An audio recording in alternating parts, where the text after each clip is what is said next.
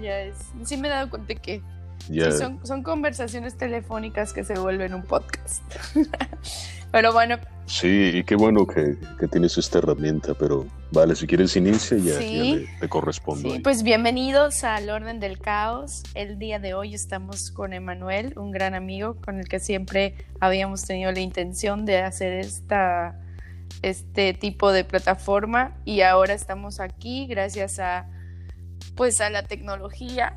Ya, yo no soy muy tecnológica, pero aquí estamos por medio de, de esto. Y pues, ¿quieres presentarte, Manuel? Porque yo te puedo presentar desde mi lado.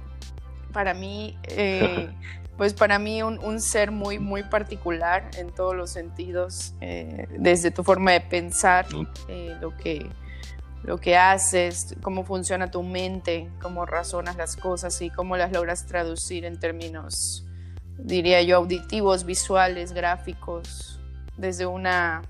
Yo digo que cada uno de nosotros somos receptores y emisores de, creadores de una experiencia, digámosle así, para la fuente, ¿no? Como, a ver, yo voy a llegar a esta tierra y voy a tener, eh, gracias al ego, esta persona, esta personalidad que se llama así, y por lo tanto voy a poder enviar las señales de lo que se siente ser la experiencia de lo que sea que te esté tocando, ¿no? Desde nacer y evolucionando. Y todas esas interpretaciones que puedan darse desde la percepción de cada quien, ¿no? Entonces, la tuya pues me parece siempre muy interesante. Así que, adelante.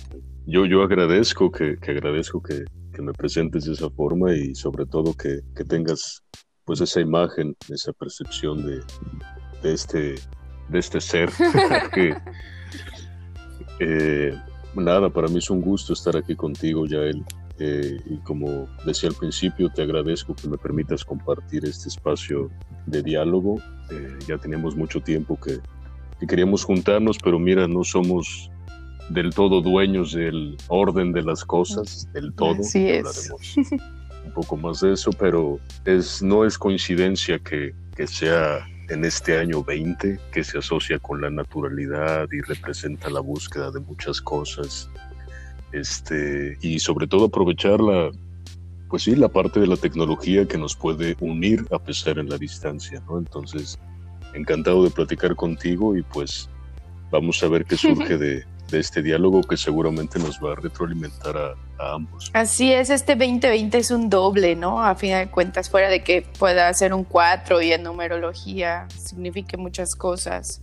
Como bien dices, no me parece casualidad, ¿no? que, que, sea un año en el que de pronto todo, todo, yo no diría que se detuvo, pero sí siento un, una forma... Nosotros. Nosotros nosotros nos tuvimos que detener un momento para poder mirar lo que siempre se está moviendo. Así es, y a entender el tiempo, que al menos para mí el tiempo nunca ha sido lineal, ¿no? Es un, no hay un tiempo y espacio en realidad, y ahorita que ya ni siquiera sabes qué día es y no hay tanta necesidad de checar el calendario, pues realmente es, que es, eso, ahorita... el tiempo es presente ahorita tenemos esta oportunidad de, de, una manera muy sencilla eh, pues saber que, desde el momento en el que empezamos a tener un pensamiento lógico, pues sí tuvo muchos beneficios y esta conquista del hombre, del, tiempo, del horario, del dinero, del negocio, de la vida, de lo social, pero pues trajo consigo un sacrificio que es pues también la muerte o el, que decayera el pensamiento mágico, ¿no? Así es. Entonces, eh, hablando, pues sin entrar mucho en el tema de, la numerología, porque seguramente podríamos hablar una hora también sobre eso. Sí. Pero pues sí, el número, el número cero, iniciando por eso, eh, culturalmente se asocia con la sensibilidad, con el, con el inicio, antes de el mismo inicio, este, la capacidad de ver las cosas a través de distintos puntos de vista. Y el dos, pues eh, nos aporta también simbólicamente la imaginación, la capacidad de ver problemas, perspectivas. Entonces, ah, haciendo alusión a lo que mencionaste al principio, pues sí, es un, es un doble. o sea, Es, es, es, una, es una época en la que pues nosotros nos, nos toca, ¿no? Observar un poquito fuera de nosotros. Eh, nos doblamos. Sin dejar de mirar. Sí, dirías que nos doblamos y nos desdoblamos, porque hay un ser nuestro que sabemos que es el que estaría afuera si todo siguiera igual. Y el que, no, y el que nos encontramos adentro. Y es ese doble el que nos está haciendo observar al observador, ¿no? Y ver desde otra perspectiva lo que estábamos entendiendo como vida y también vernos como algo... Fíjate que yo sí entré al inicio de esta cuarentena, que creo que empecé muy al principio, ahora sí que muy desde que dijeron ya, guárdense. Entonces llevo un buen rato encerrada. Empecé mucho con el existencia, con el tratar de entender el brief global y meterme a miles de cosas y teorías, desde conspirativas, apocalípticas, razas en control, eh, el 5G, bueno, de todo, la verdad. Y al final sí, todo estaba. de lo que me di cuenta es de que era tan complicado como entender la propia existencia, ¿no? Porque nadie tiene ahora sí que la, la realidad absoluta, pero también me di cuenta que una de las cosas que el, el, lo que yo llamo el viejo paradigma nos está mostrando, y ojalá pasemos a una nueva etapa, es que el, el ser humano se creyó demasiado poderoso, ¿no? Porque si lo observa, si realmente estamos en manos de quién sabe quién, porque pues para mí este virus no es muy natural, sí lo siento bastante creado, eh, pues quiénes somos y qué somos. Entonces tú esto que dices del pensamiento mágico, de si nos quitamos todo lo que nos hemos vendido a nosotros mismos, solo somos unos seres como la naturaleza, los animales, eh, unos seres que podrían simplemente tener una vida más ligera, más ligera de equipaje, ¿no? Totalmente, y mira, el, el, pensamiento mágico durante demasiados siglos, por no decir miles de años, este, porque tal vez no lleguemos a los miles de años, sino si son aproximadamente seis, siete siglos, ocho siglos, no tengo el dato eh, con exactitud, no quisiera caer en una especulación, pero desde el momento en el que empezamos a tener una estructura de pensamiento lógico, reitero, trajo mucho desarrollo al hombre, sin embargo, ¿a qué costo? Me encanta que digas eso. Bueno, sí, termina porque ahorita te, digo. No, dime, dime, dime. Es que eso que me ahorita, antes de entrar, estaba yo. Me ha costado mucho trabajo explicar la metodología que yo uso para el coaching que está basada en el caos, porque estamos acostumbrados a esperar estructura, un índice, un proceso. Y esto que tú mencionas me hace mucho sentido, porque si nos vamos al pensamiento mágico y el más rudimentario, cuando no necesitábamos tanta lógica, tanta estructura. La gente podía leer el agua, la gente podía entender las estrellas y eso ahora lo, satanizamos, porque obviamente hay mucha charlatanería, ¿no? Em, claro, claro. Pero, pero cuando yo trato de explicar que lo que hacemos es irnos al campo, si quieres verlo así, cuántico del desorden y entender que eso es natural, que la incertidumbre siempre está ahí, y es que no es incertidumbre, es tiempo, espacio, sin tiempo, espacio. Y nosotros le hemos puesto el nombre de incertidumbre porque ¿qué es lo que queremos saber a todas estas? ¿Qué certeza necesitamos si realmente solo confiamos y nos rendimos al proceso natural de la vida? Y es que realmente eh, esa palabra de magia ha sido muy, muy denigrada. Llámale desde la estructura eh, cinematográfica, la parte de la charlatanería, este, eh, lo, infantilizado, pero realmente si uno se pusiera a, hacer una comparativa, no voy a hablar de, la ciencia de toda la vida, pero hoy en día la ciencia eh, no tiene mucha diferenciación a la magia, ¿no? O sea, la magia realmente era el proceso de creación eh, total. Y, y, la ciencia no, no, no, no tiene mucha diferencia a ello. Ahora, lo que pasa es que ese mismo pensamiento lógico al que hemos estado acostumbrados del pero, del cómo, de lo que yo veo es así, y si tú no lo ves así, estás equivocado, pues e, empezó a estructurarse con una, eh, por ejemplo, O sea, la misma palabra identidad invita al significado de, la misma, el, el, identificarse a lo que llamamos ego, ah, las ideas que, nos estructuran. Eh, ya no hay una no hay una rebeldía de pensamiento, entiéndase rebeldía no como, como rebelión a una estructura y no como una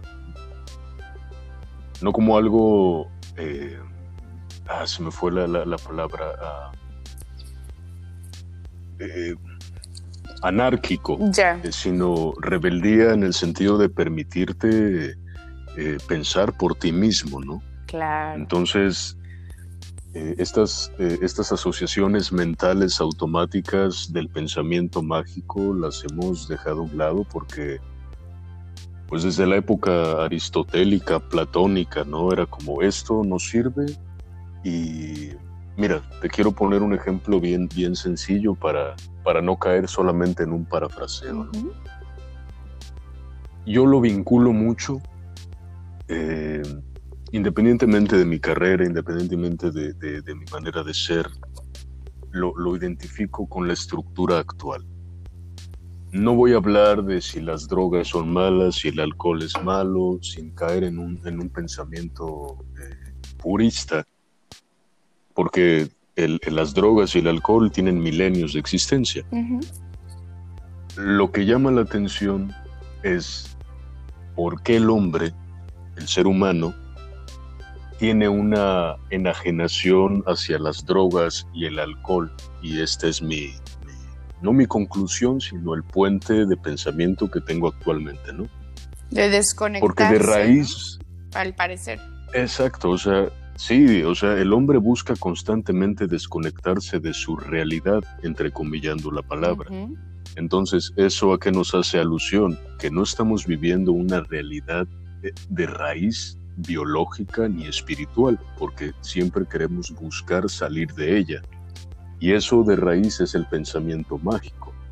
Cuando uno está ebrio, cuando uno está en drogas, nos lleva, si no caer en el tema surrealista y, de ver eh, ositos naranjas y ese tipo de infantilizaciones, es un estímulo, es un potenciador o sea, las drogas y el alcohol no hacen más que potenciar lo que hay en ti. Y bajar algunos mecanismos de, defensa del propio ego, ¿no? Sí. Y dejarte al, descubierto, tal vez. Sí, dejarnos salir, dejarnos salir de la, de, o sea, pensamos que estamos saliendo de nuestra realidad, pero esta fascinación por, por, por el estímulo mental parte de un pensamiento de raíz mágico, el, querer saber que si yo consumo esto, voy a tener un pensamiento mayor al que tengo ahorita.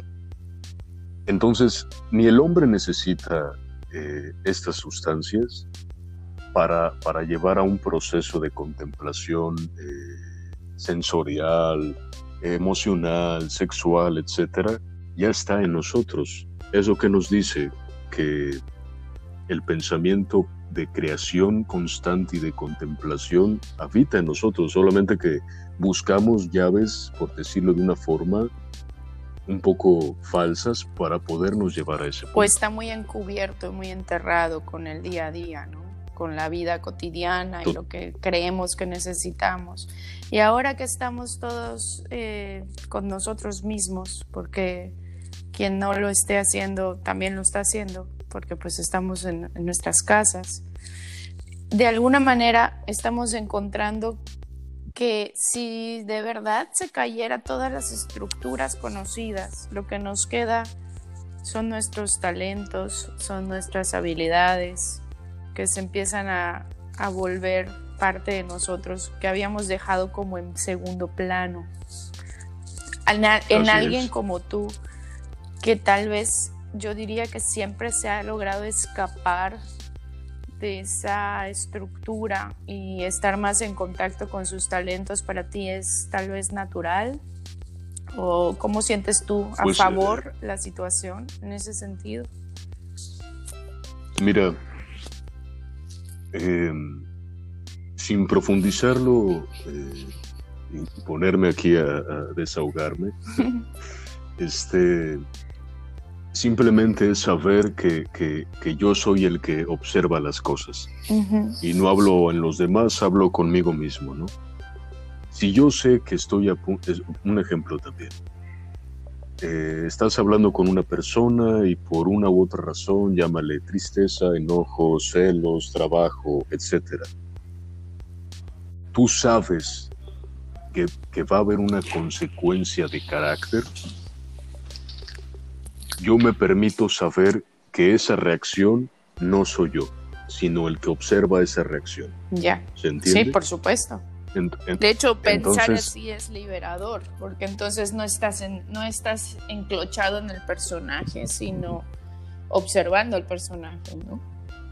Claro, o sea, aquí suceden muchas cosas con nosotros y hace poco estaba escribiendo eh, sobre, sobre el yo soy. No, yo soy no, no etimológicamente hablando, este, ni, ni en cuestiones eh, este, muy profunda, sino la identificación constante que tiene el hombre para no quererse conocer, ¿no? Pues es que yo soy así, yo me crié de esta forma, yo viví lo otro, yo esto.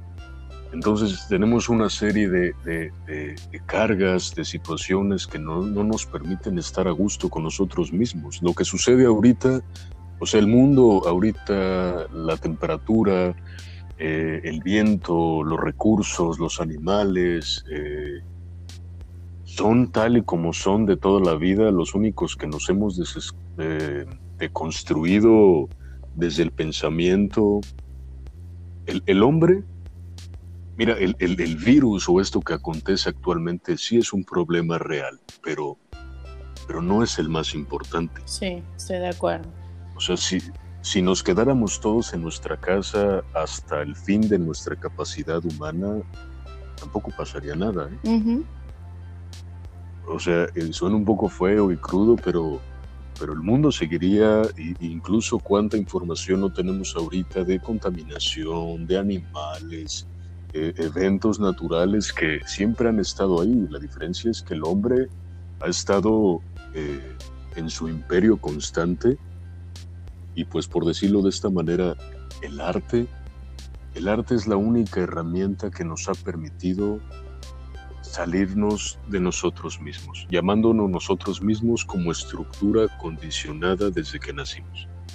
Y lo vemos como un elemento, ¿no? Y, no como el todo, ¿no? Y además como algo que pasa a segundo plano o que adorna la situación. Cuando yo creo... Ahora...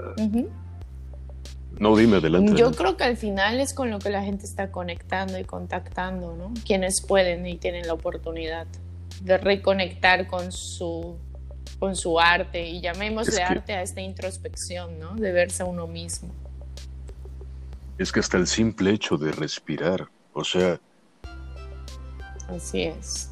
Si supiéramos cuántos problemas de salud física y mentales tenemos a raíz de ni siquiera tener el conocimiento de cómo respirar correctamente, nos sorprenderíamos. Y eso te interrumpo porque ahí es donde entra para mí, yo te comparto como mamá, el hecho de nos mandan ahorita tareas y no se sabe si se pierde el ciclo escolar y para mí que siempre he estado como muy ansiosa respecto al sistema educativo que hasta ahora nos rige y que por mucho también nos ha construido como los adultos que hoy habitamos la tierra.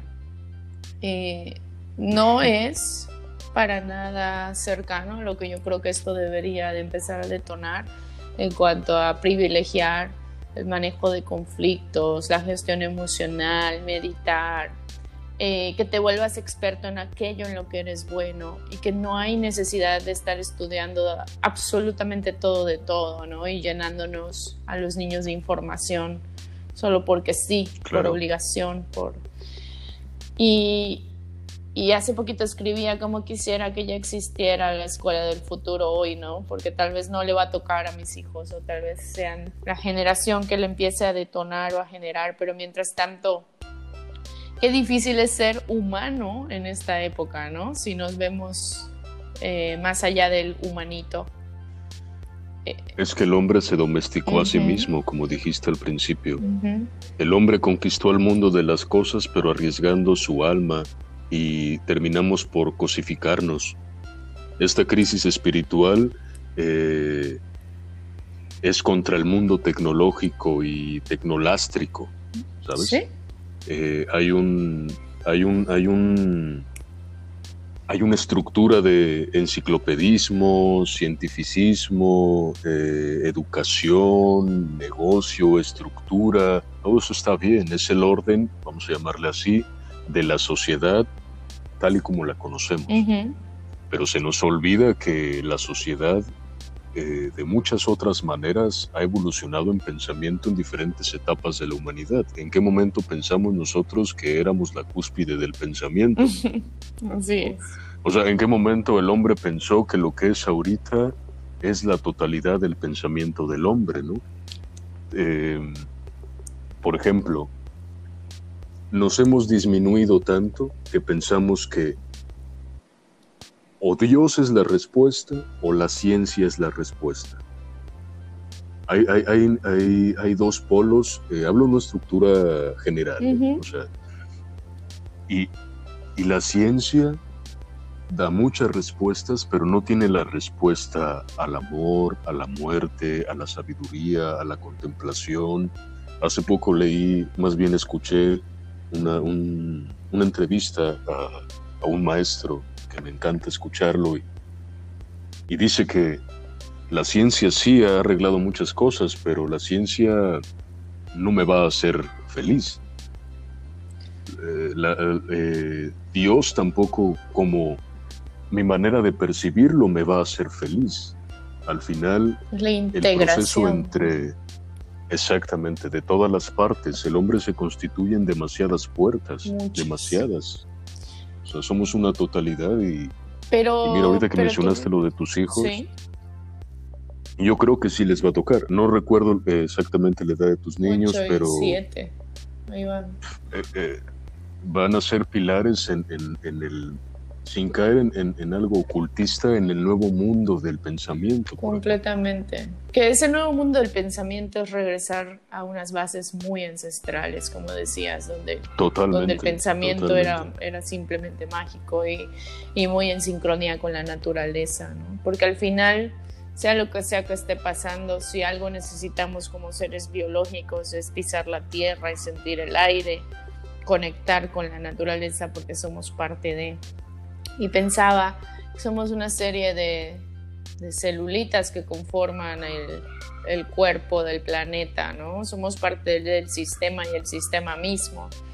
También siento mucha parte culpígena en la humanidad de haberle hecho daño al planeta, pero realmente el planeta también es un ente en sí del cual somos, ¿no? Todo esto de cómo es arriba es abajo, ¿no? Y todos estamos siendo como estas muñequitas rusas que me gustan mucho, las matrioshkas, ¿no? Todo está contenido y al final todo es lo ¿Sabes cuántas veces ha estado Hermes con lo que acabas de decir en, particularmente toda esta época de, virus? O sea, tantas enseñanzas de Hermes que, que ahorita eh, vuelvo a releer y digo por favor, si yo estoy en la cúspide de pensamiento, este, o sea, hablo, me refiero no yo, pues si el hombre piensa que está en la cúspide de pensamiento, estos hombres pensaban de esta forma hace, hace siglos. Así es, por eso creo que no es un nuevo mundo, sino es retomar nuestro poder como seres que están en esta existencia. Como dices, no es que sea Dios o la ciencia, sino dentro de nosotros, aunque suene cliché, ¿no? Y al final estos eslabones aislados, a mí que siempre me han causado como un poquito de impotencia, ¿no? O sea, la ciencia lo dice, pero también lo dice la física cuántica y la religión, y cada uno está, todos al final hablando de lo mismo y cada uno tan parcial, como si no pudieran sentarse a platicar y unirlo, que sí me genera a veces esa ansia, ¿no? No sé si me explico. Y es que, no, no, totalmente, ahí entramos en una, en una mal llamada crisis. O sea, cuando, cuando uno escucha la, la crisis del hombre, por ejemplo, pensamos que es algo catastrófico, ¿no? O sea, yo no tengo, no necesito la aprobación de nadie para decir en esta, en esta percepción que puede estar equivocada, pero al final es la propia, eh, que nosotros hemos participado en esta crisis del hombre, pero toda, todo mal encaminamiento.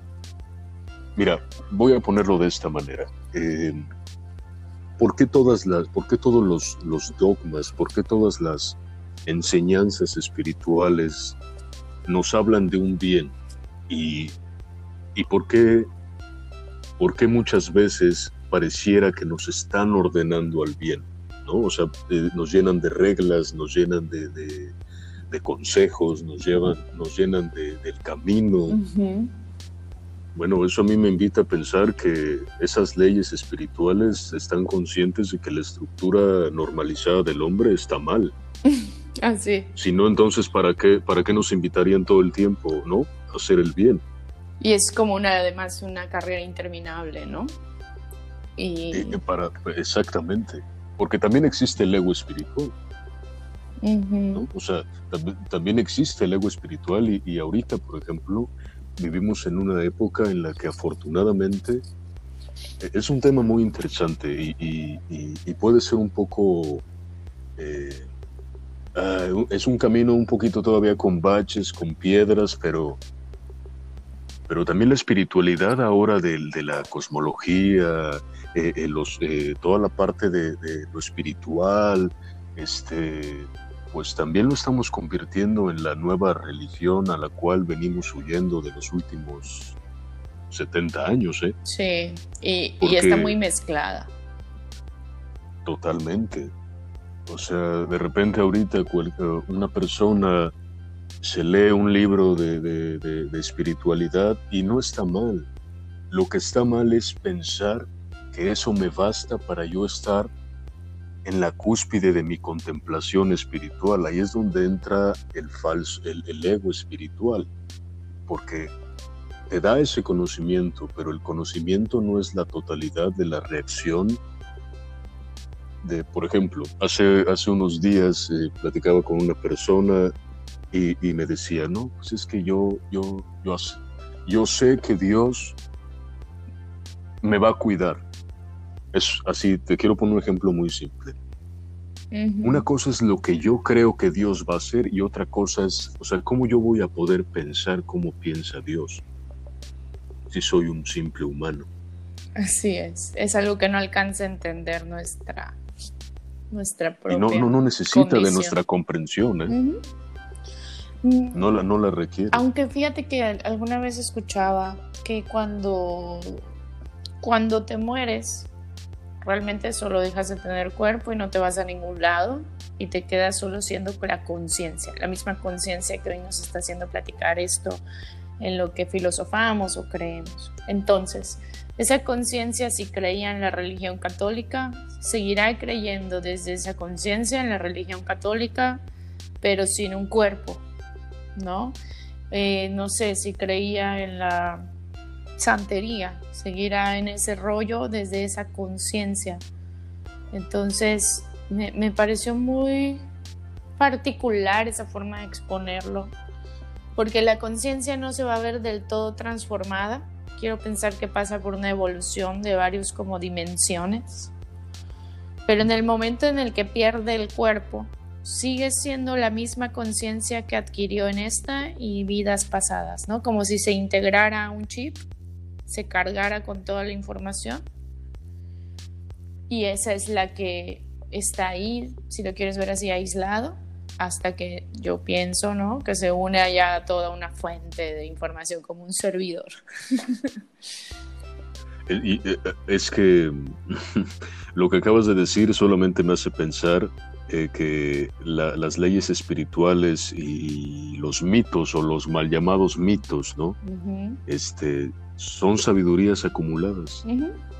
Esta plática en otra época, en otro tiempo, no voy a decir ya él y Emanuel la tuvieron, pero ya sucedió. Sí, eso es, eso es muy interesante. Y posiblemente a lo mejor está, está, está ocurriendo en otro lugar, o sea, es, es cuestión de hasta probabilidad.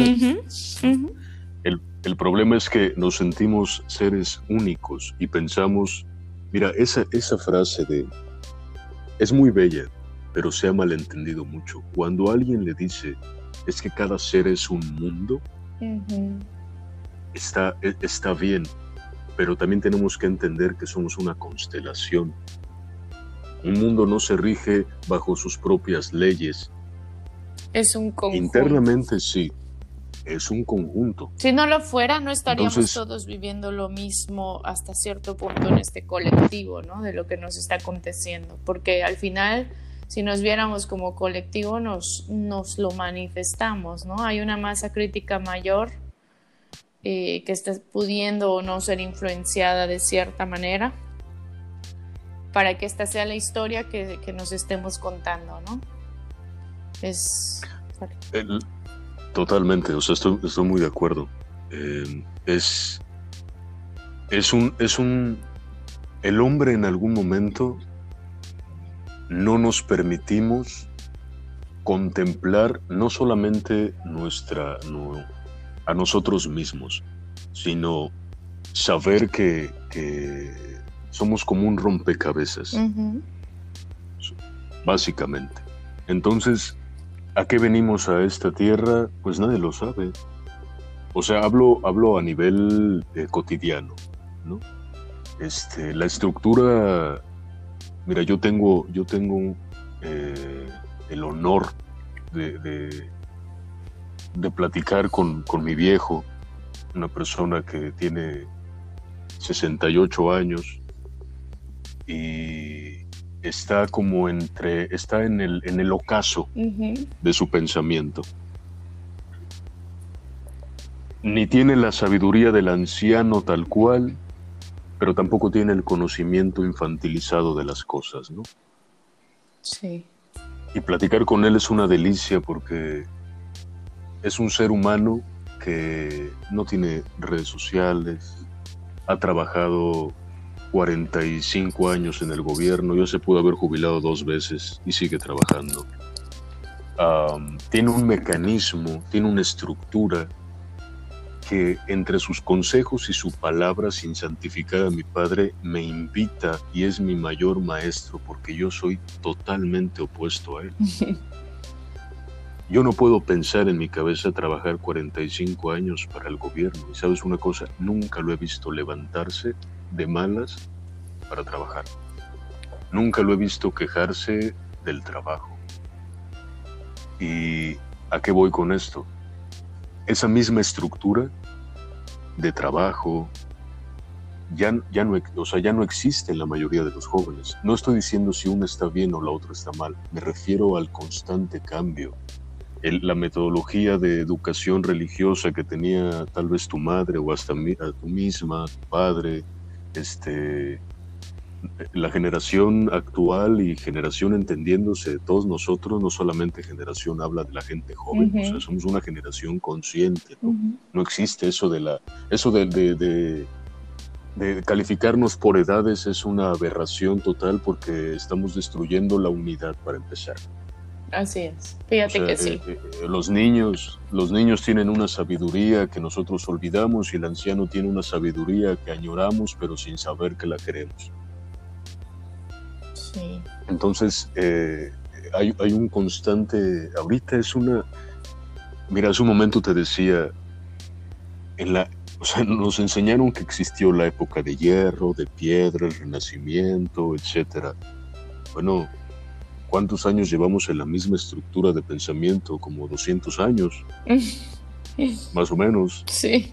Ya tiene que cambiar, o sea, no, no, no, depende de nosotros. O sea, eh, si, le si le queremos llamar un nuevo renacimiento, hasta un renacimiento digital, bueno, puede ser adecuada o no, pero la forma de pensar, tu niño de 6, 7 años tiene una capacidad... Eh, multidisciplinaria porque en su tablet o en su celular o en sus pláticas no solamente hay una cosa, hay 75 cosas que se cosifican y que en la estructura de su cabeza tiene otra. Imagínate si retomáramos con la capacidad de los niños actualmente y los lleváramos a un patio de pensamiento como antiguamente eran las escuelas, cuántas cosas no sucederían en cuanto a contemplación y en cuanto a duda constante, ¿no?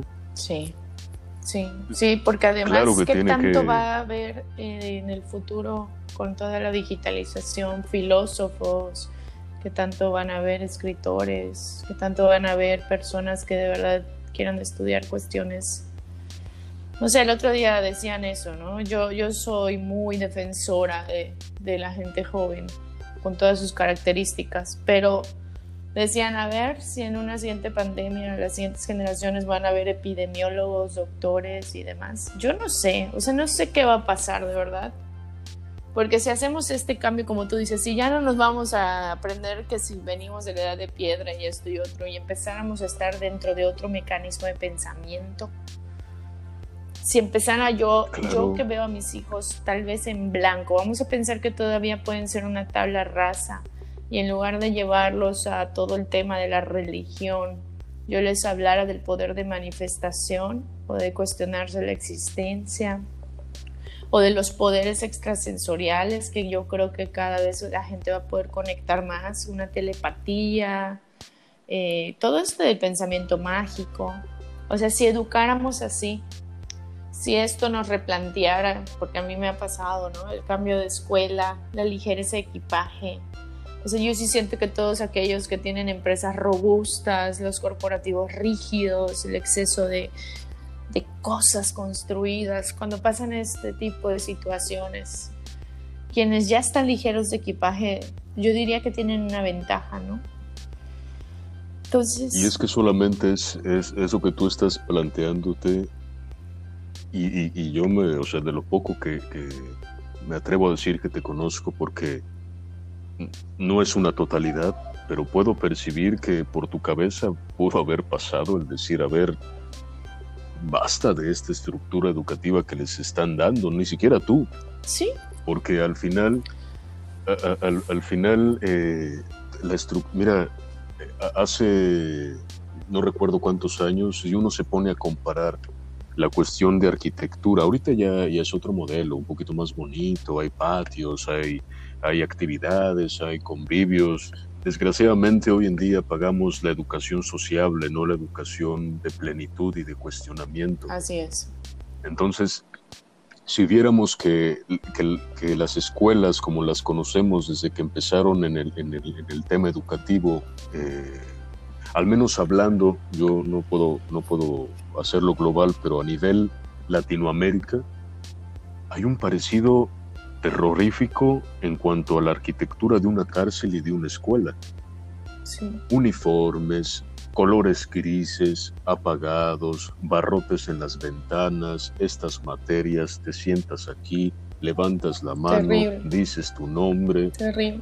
Y además degollando la creatividad natural, porque escuchaba igual, ¿no? El niño es un, un, ser que prácticamente no existe en la sociedad porque lo que es es, hay que hacer de él un adulto, hay que hacer todo esto para cuando sea grande, cuando probablemente el ser humano eh, realmente debería privilegiarse esa primera etapa de vida, es también ya un ser humano, o sea, ya tendría que sentirse integrado, valioso, independiente, ¿no? Eh, en muchas cosas. Es una etapa de santificación en muchas cosas, efectivamente, como lo acabas de decir. Sí, lo vemos como etapa y no como unidad, como tú decías. Es el momento en el que surgen las, las la, mayor eh, capacidad de naturalidad en el hombre. Mira, ahorita que dijiste lo de lo de lo, del arte y la creación, por eso el arte ha tenido una decadencia y no me refiero en talento, sino a cosificada. ¿Me explico? el, artista, el, artista, entiéndase la palabra artista, no es el, el famoso, el que tiene los más likes, el que tiene dinero. Artista es aquel que se atreve a crear algo. Ese es el artista. Así es. No el que replica ese es, el imitador. Entonces hay una, hay, una, hay una gran diferencia entre el artista y el que imita el arte. El arte de todas las actividades en el hombre es la única que permite la expresión del hombre hacia su salvación. Y habrá algunos que me puedan decir, no, la religión y todo eso, perdón, pero la religión como la conocemos tú y yo, ni siquiera nos permite la expresión del hombre en totalidad, no me permite tener mi contemplación de Dios, me estructura mi forma de pensar. el arte, en el arte está la totalidad del hombre, claro, o te la, te la, te la de la estructura. Y si piensas de esta manera, hereje. Y si piensas de esta manera, brujo. Y si piensas de esta manera, loco. Y si piensas de esta manera, anarca. O sea. Claro, no, o no te alineas. y yo, eh. fíjate que lo asocio un poco con. Una vez escribí para un periódico. Eh, las mamás también somos mercadólogas, ¿no? Porque en el marketing tú sabes que puedes hacer un posicionamiento en la mente a final de cuentas con un mensaje repetido, emocional, con una vivencia, ¿no? Y el hecho de que yo sienta que lo que tú digas, por el solo hecho de representar a la madre o al padre, la autoridad, lo que tú digas en ese pequeña mente que está en proceso de creación, de su entendimiento, se va a clavar y se va a sembrar ahí.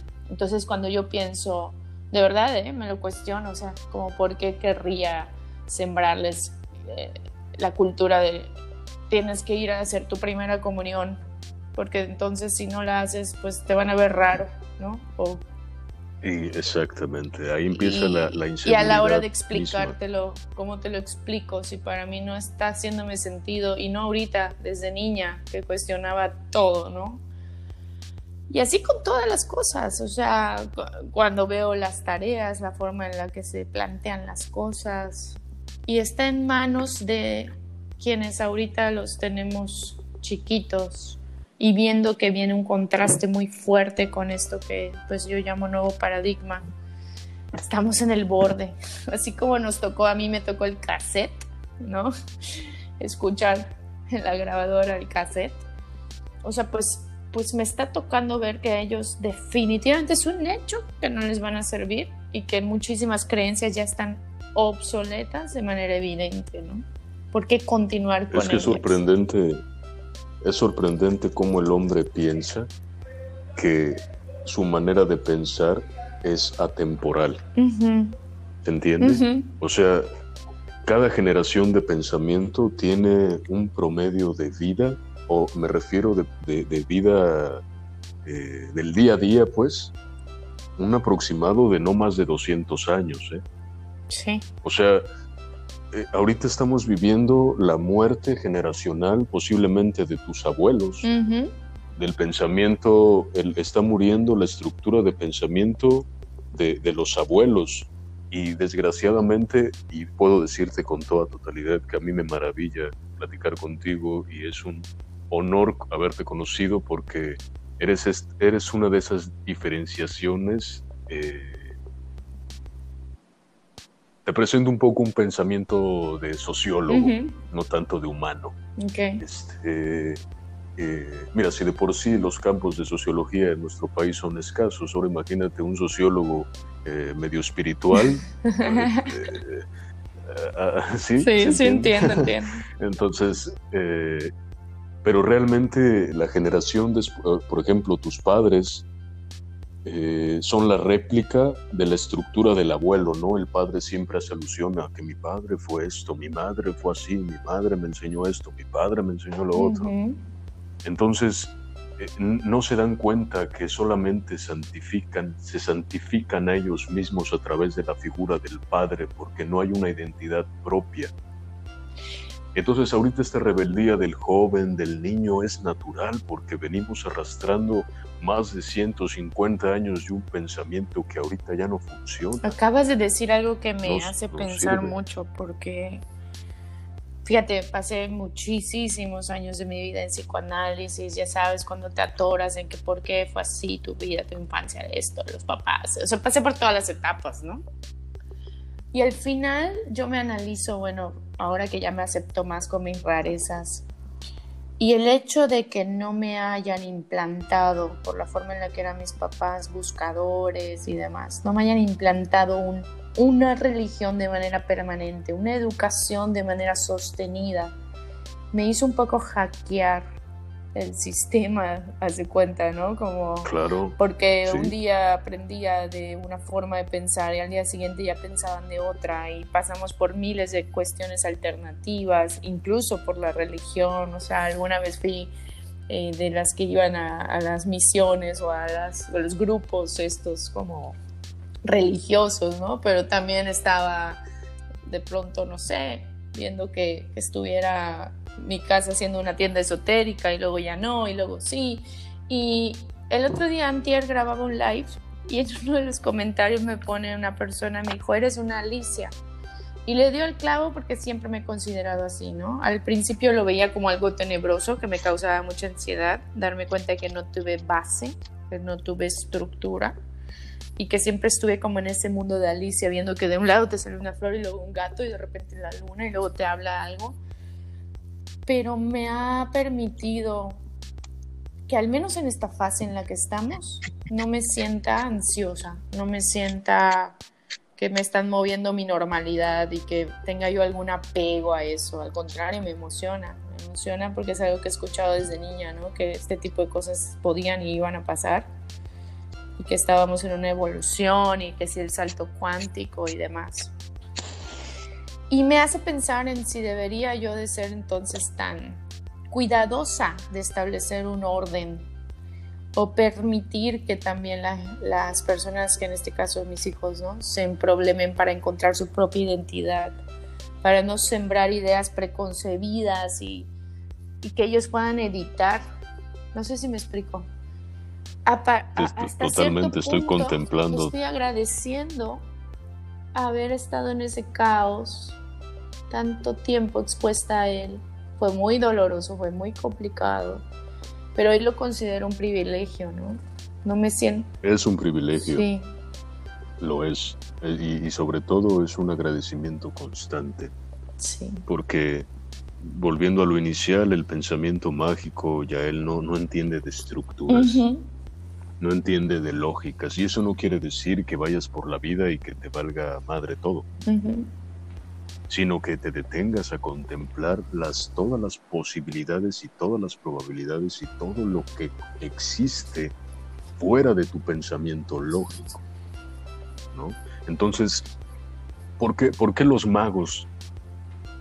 ¿Por qué los magos fueron una focalización de entretenimiento durante tanto tiempo? Pues porque tenían tan solo el hecho de salirse de la estructura del pensamiento lógico, pensamiento mágico. ¿Por, qué todo, ¿Por qué el entretenimiento es la búsqueda del hombre constante? Por el pensamiento mágico, no el pensamiento lógico. Y vamos a llamarle mágico, ahora que lo mencionas, hasta la forma en la que un Einstein o un Steve Jobs o un quien me quieras poner de ejemplo ha logrado lo que ha logrado. Siento que es porque justo han entendido o encontraron el secreto de entrar a ese campo desestructurado. Ese campo que el otro día escuchaba de la alta teurgia, ¿no? De la alta magia. Okay que tiene que ver con entender lo que en algún punto explica la Cábala, ¿no? La emanación, Atzilut, el mundo de las ideas, Platón. No hay una estructura ahí. Es como navegar en un sistema acuoso y fluir con eso sin ponerle palabra, porque cuando le ponemos el lenguaje lo recortamos. La, palabra ordena el caos de la idea, no la idea ordena el caos de la idea. Así es. Y, ah, tan es así que hay en el mismo lenguaje que tenemos, eh, hay demasiado... Eh, es simbolizar lo que queremos lograr. O sea, por ejemplo, la palabra baraca, de dar a la baraca, que tiene otro derivado que es el abracadabra. Ah, el abracadabra es, es, es verdaderamente mágico su significado. Es crear la realidad hablando. Sí. Es increíble. O sea, tan es así que, que, hasta esa misma palabra se, se infantilizó. Sí, y, por eso es que se predice el futuro, porque lo dices por anticipado, pero no porque lo estés eh, viendo, sino porque lo predijiste. Dentro de esa misma palabra está la baraca, que significa bendecir, por ejemplo. Entonces, eh, hay, hay eh, ¿cómo decirlo? El humano, el humano ha tenido una búsqueda a lo divino todo el tiempo. Y hay demasiada simbología de representada a lo divino, pero realmente, ¿por, qué tantos imperios? ¿Por qué tantas guerras? ¿Por qué, por qué tantas situaciones este, eh, sacerdotales, estructurales, destruyeron el arte, destruyeron la magia, destruyeron lo contemplativo, porque, porque el humano siempre ha tenido una búsqueda a lo divino y qué mejor negocio que apropiarse de eso, hasta el día de hoy. Hace un día vi, unos videos de unas veladoras este, para el coronavirus, por ejemplo, en el Estado de México. Y, y, mira, sí, o sea, sí causa gracia, real, o sea, y había fila de gente, pero te digo algo. Están yendo a algo no muy es que genuino, ¿no?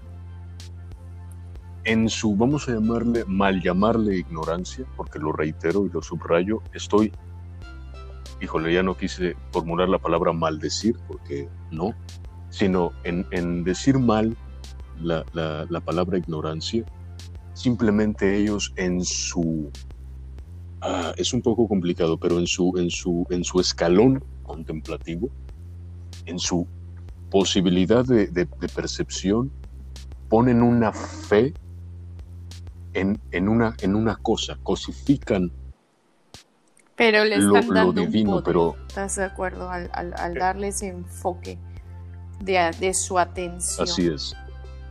Y qué, qué tan fuerte han sido todos estos siglos de tapar nuestros poderes, si quieres verlo así, tan básicos como esto que mencionas del pensamiento mágico, que la gente lo sigue viendo como algo oculto, algo que quién sabe qué es, algo que veía hace hoy un video de una persona eh, que estaba diciendo que, que, ella hacía un ritual maya para, la, para sanar a las personas. ¿no? no sé si lo has visto porque está, está rolando mucho.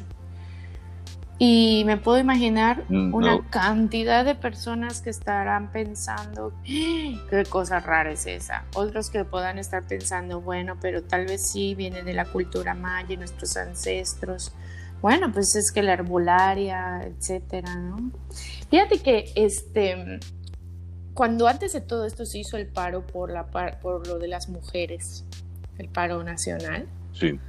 fui a un conversatorio y decían que las brujas eh, se les habían llamado brujas porque en su afán de escapar de estas quemas y de estas cosas por, por estar queriendo mostrar este poder natural, eh, se iban a los bosques y se perdían ahí para que no las encontraran y es por eso que les empezaban a crecer las uñas, obviamente todas desalineadas, se curaban con hierbas, eh, vivían como podían y ahí se empezó a hacer esta parte como pues este mito ¿no? de la bruja, pero eran mujeres comunes y corrientes que dentro de su energía femenina eh, pues no convenía ese poder a quienes querían tener el poder, ¿no?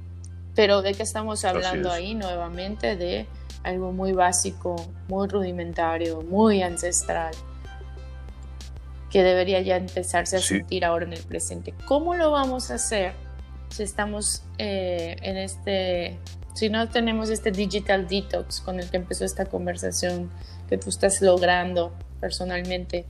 Pero que al final estamos cubiertos de Wi-Fi, estamos cubiertos de esta situación de que lo que viene es la tecnología.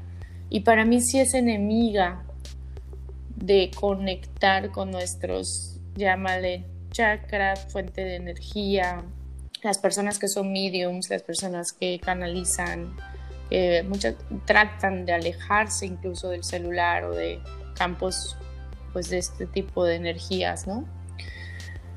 Y, incluso esta necesidad de, vamos a no hablar del 5G desde el punto de vista apocalíptico y conspirativo, pero es una realidad que es, una, es un campo electromagnético que está abarcándonos a todos. No hay escapatoria a menos que te pegues a un árbol y, en, el, en, un lugar muy recóndito del planeta, ¿no?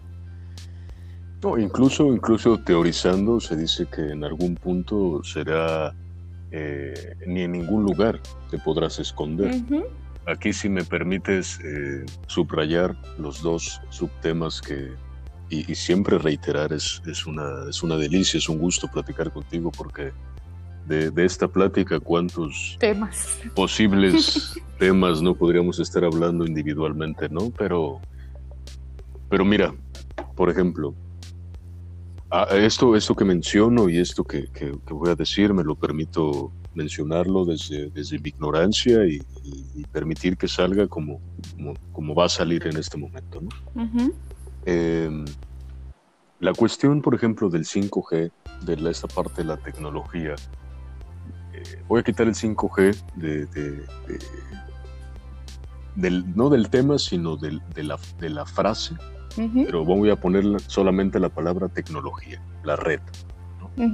¿no? es casualidad que en la época de la cúspide tecnológica esté un despertar espiritual inconsciente o consciente. Porque la misma sabiduría del hombre ah, tiene una búsqueda inconsciente por estabilizar lo que no percibe.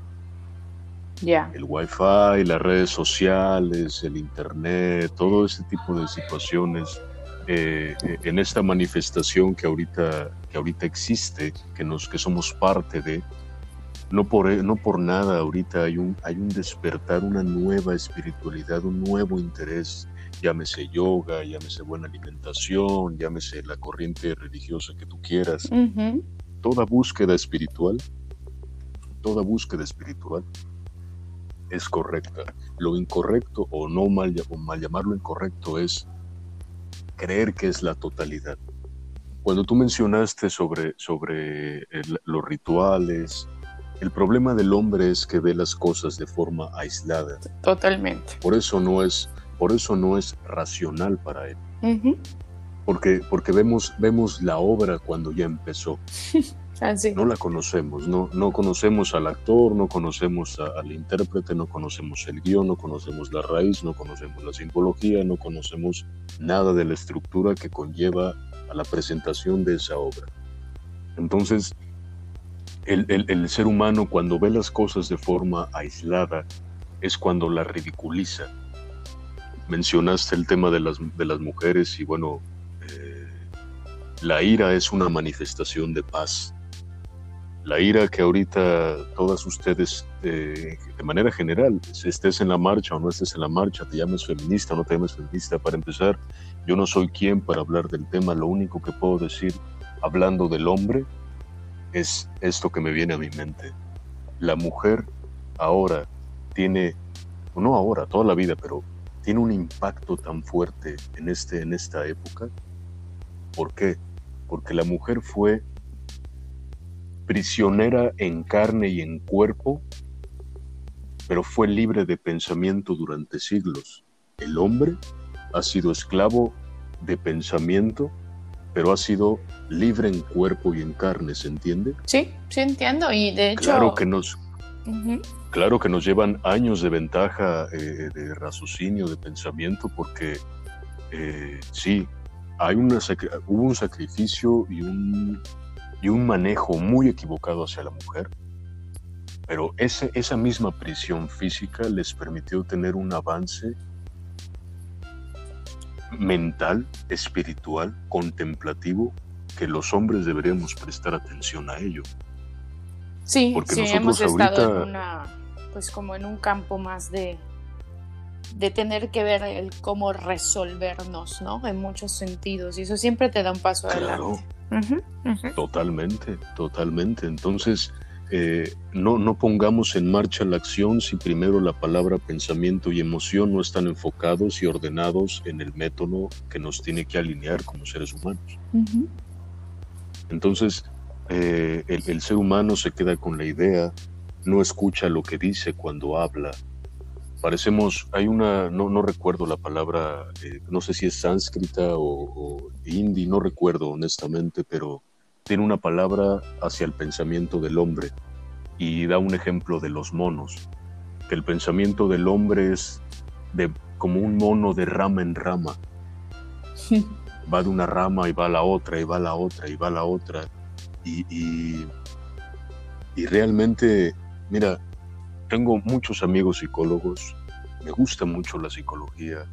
Eh, en algún momento me planteé estudiar psicología. Hay muchas llaves, por ejemplo, en el psicoanálisis, pero ahí te va un dato duro en el sentido contemplativo, no, no duro de crítica. La psicología tiene poco más de 100 años ya. Sí. Y es una la Psicología y una capa, porque pues ya que vas más para ver hacia otros lados, pues es solamente una forma, ¿no? Claro, o sea, ¿cómo, cómo, es, cómo, cómo va a ser posible que la, que la psicología o el psicoanálisis entiendan la totalidad de los problemas del hombre cuando tiene 100 años de haberse creado? Solamente es una llave, no estoy demeritándola, así como la ciencia. Sí. Es, es, es, una llave. Pero tú crees que sea parte del plan, porque siempre he pensado que estamos si quieres verlo así, a salvo, como un átomo indivisible, ¿no? Como la fuente que se experimenta a sí misma en un simulador. Pero será parte del plan que todos seamos meros curadores del contenido de la existencia de acuerdo a nuestra historia y percepción. El hecho de no poder, o sea, de que hayan tantos eslabones aislados, tantas teorías, tantas creencias, es como si fuera parte de un plan el nunca saber nadie qué es exactamente lo que estamos haciendo aquí, ¿no? Como revolvernos, como para que la escuela cumpla su función, ¿no? La escuela de la vida de qué se siente no ser, porque pues solo ser, o sea, yo siempre he dicho, la vida como la conocemos son las vacaciones más ricas para el alma, ¿no? Te pasa de todo, sientes, hueles, comes, porque cuando retornas a la fuente, solo eres. Y si a mí me lo preguntas, a mí eso me da una confianza. Eh, cuando, cuando yo lo, lo, entendí así, quiero decir, no lo entendí con mi mente. Fue algo que me conectó. Fue como una, una chispa, un momento, ¿no? Que me dio una certeza tal que perdí muchos miedos y que entonces ahora todo lo veo siempre como en perspectiva, ¿no? Desde el simulador. Y eso hace de alguna manera que, que puedas traspasar las experiencias sin apegarte, sin engancharte. Obviamente humanos, ¿no? Lo sufrimos, nos enredamos. Lamento el perrito que se coló por ahí, ¿eh? Lo siento. Es parte de la naturalidad. Sé si se escuchó, pero... no te preocupes. Este, sí, y, y, eso, que, eso, que estás, eso que estás mencionando, y justamente en el momento que ladró mi, mi perro, Hace unos días escribía eh, sobre los animales, en este caso mis perros. y, y los animales son sabios porque solo están aquí. Sí. Los animales, los animales. No se eh, complican. Claro que son, son, son inteligentes, son muy inteligentes, pero nosotros llamamos inteligencia al proceso estructurado de éxito y logro en la vida. Pero, pero realmente, eh, ¿cómo poderlo decir? nosotros somos la única especie en el mundo que es consciente de su existencia. Entonces le tenemos que dar una búsqueda, le tenemos que dar un sentido, le tenemos que dar una estructura, tenemos que casarnos, tenemos que bautizar a los hijos, tenemos que tener dinero, tenemos, tenemos, tenemos, y en qué momento somos. Y solo ser y que eso sea suficiente. Sí, la sensación de estar fuera de uno mismo se ha normalizado, pero, pero yo soy este, yo soy este y ningún otro, no, no, no sé mañana, eh, hace un momento platicabas sobre que un día, eh, hace muchos años, tú podías pensar una cosa un día, pensar otra al día siguiente, influirte en algo, llevarlo al análisis en otro. Pues es que esa es la única tarea que tenemos, saber que la totalidad de nuestro pensamiento hoy solamente es hoy y mañana será otra, pero mañana no está. Así es. Entonces, ¿por qué me voy a preocupar por algo que aún no está? Eh, retomando un poquito el tema, por ejemplo, de lo que nos acontece, de, lo social, de este encierro. Por ejemplo, hoy en China me parece que fue el primer ejercicio de la gente salir a la calle. este, por primera vez eh, durante, desde la cuarentena que ellos pasaron. No sé si lo supiste. No lo vi, no, no supe. No. No. Me parece que fue hoy, no sé si fue hoy o ayer. Pero sí te puedo decir que Este- si algo yo, eh, si tú me preguntas que sí podría decir, ay, no sé, ni dir- no diría temor, pero es como chispas. O sea, yo, a mí no me emociona que nos digan ya pueden salir, aclaro, no porque no quiera salir, sino por la posibilidad de que todo se mantenga dentro de lo normal o que yo no haya terminado de decidir cuántos mil cambios a partir de esto para mí ya son como la cereza del pastel para dar. Eh, Claro. O que no haya habido verdaderamente este despertar que en mi encierro, según yo, sucederá del nuevo paradigma, ¿no? Entonces esa normalidad, ese salir, es como, ¿de verdad todos vamos a volver a correr como gallinas desnucadas por el mundo? como antes, o sea, buscando Suena- quién sabe su- qué. En una, en una generalidad será así, pero Cada también esto uno. se trata de, de- sí, sobre todo de lo individual, eh, adicionar lo, lo- pues mira, así como hay una, hay, hay, hay una consecuencia, para bien y para mal, o sea, lo, lo que sucede está fuera del entendimiento de lo moral, para empezar, ¿no? Eh, me, me- me viene a la mente este ejemplo, no sé si, si lo voy a poder aterrizar de la mejor manera, pero el observador le transmite, por ejemplo, en la física cuántica hay algo que se llama el efecto del observador. Entonces, es, por ejemplo, el científico está en, en esta materia de investigación y está en un experimento, pero aquí está lo interesante. Lo que ocurre con esa partícula o con lo que esté manipulando Es cuando lo observa. es cuando lo observa y Amo lo eso. interesante del efecto observador es cuando tú generas lo que crees que va a pasar y pasa. Sí, está cañón. Entonces este sujeto dice, oh, descubrí tal, ¿no?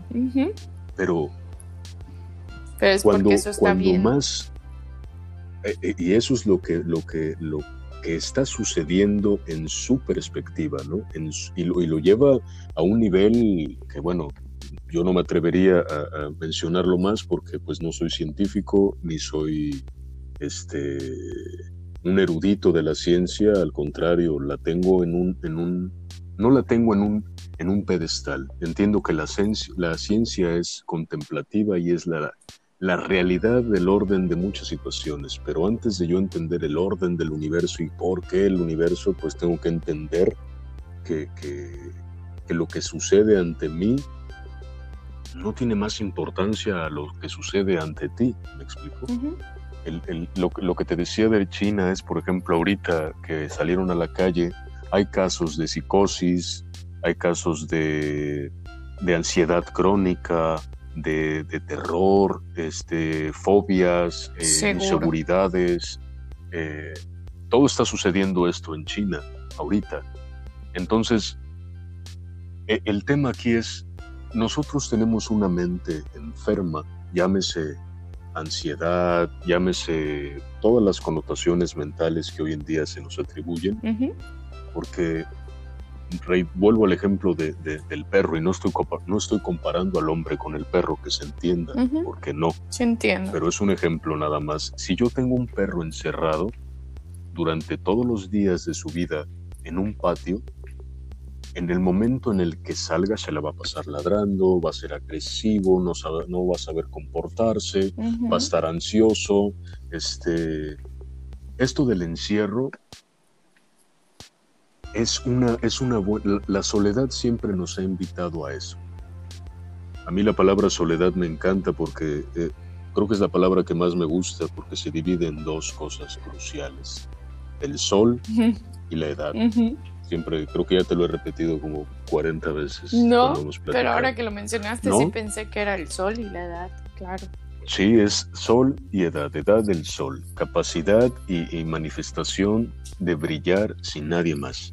El sol, te, el, el- el sol te invita a la iluminación, la contemplación, el ocaso, el amanecer, el atardecer, y la edad te invita al tiempo, época, fase, etc.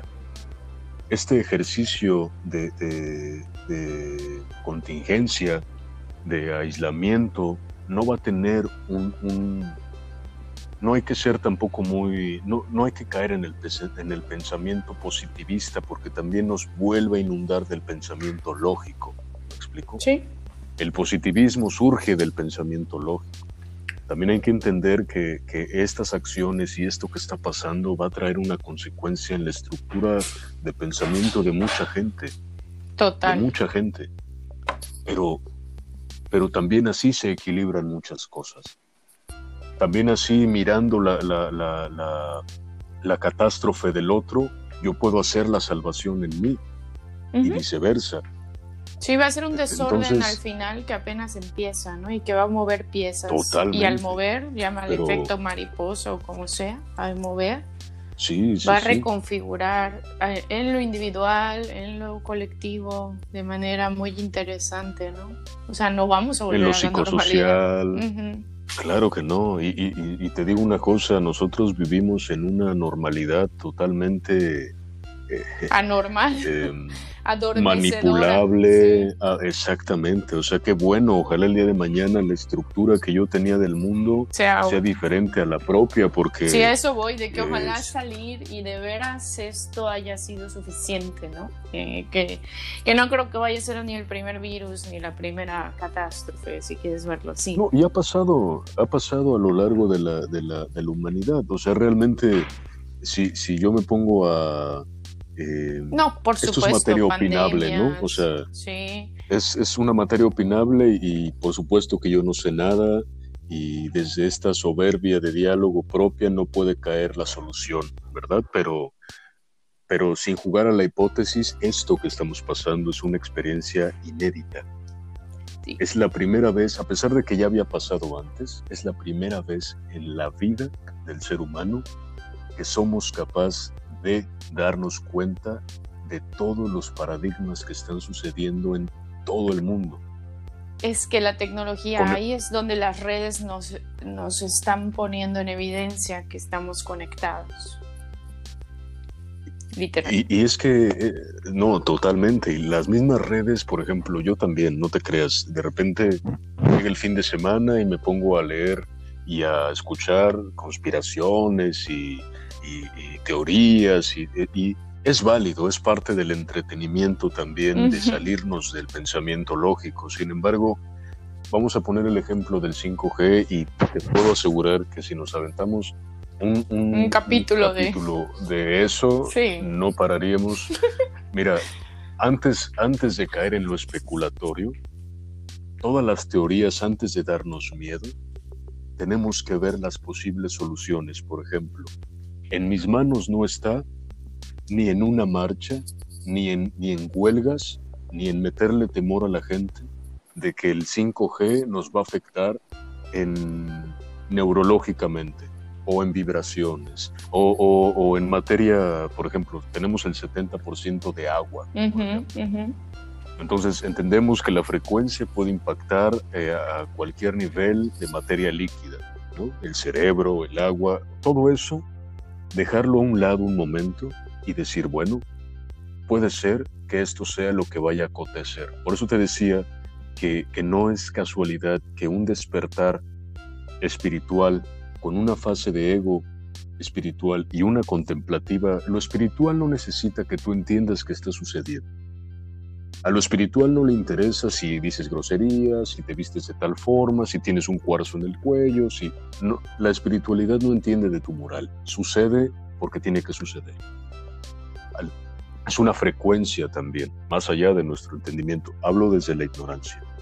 Pero hay elementos que ayudan a potenciar, por ejemplo, si ahorita esto se va, va a suceder y nos puede afectar, yo cuál es mi trinchera y cuál es mi, mi, pues ahora sí que mi, mi, mi uf, se me fue la palabra, mm, mi labor, mi labor es cuidar mi alimentación como nunca la he cuidado, conocer los alimentos que le hacen bien a mi cuerpo, meditar y no entendiéndose la meditación como poner tu celular a grabar y ponerte a meditar y ponerlo en Instagram para que vean que estás meditando, porque no es que esté mal eso, pero te dejas de observar tú, porque inconscientemente estás pensando lo que pueden pensar cuando te vean pensar, ¿sí, me se entiende? Y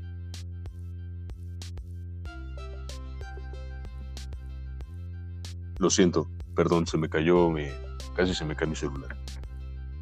¿Estás ahí, Yael? Yael.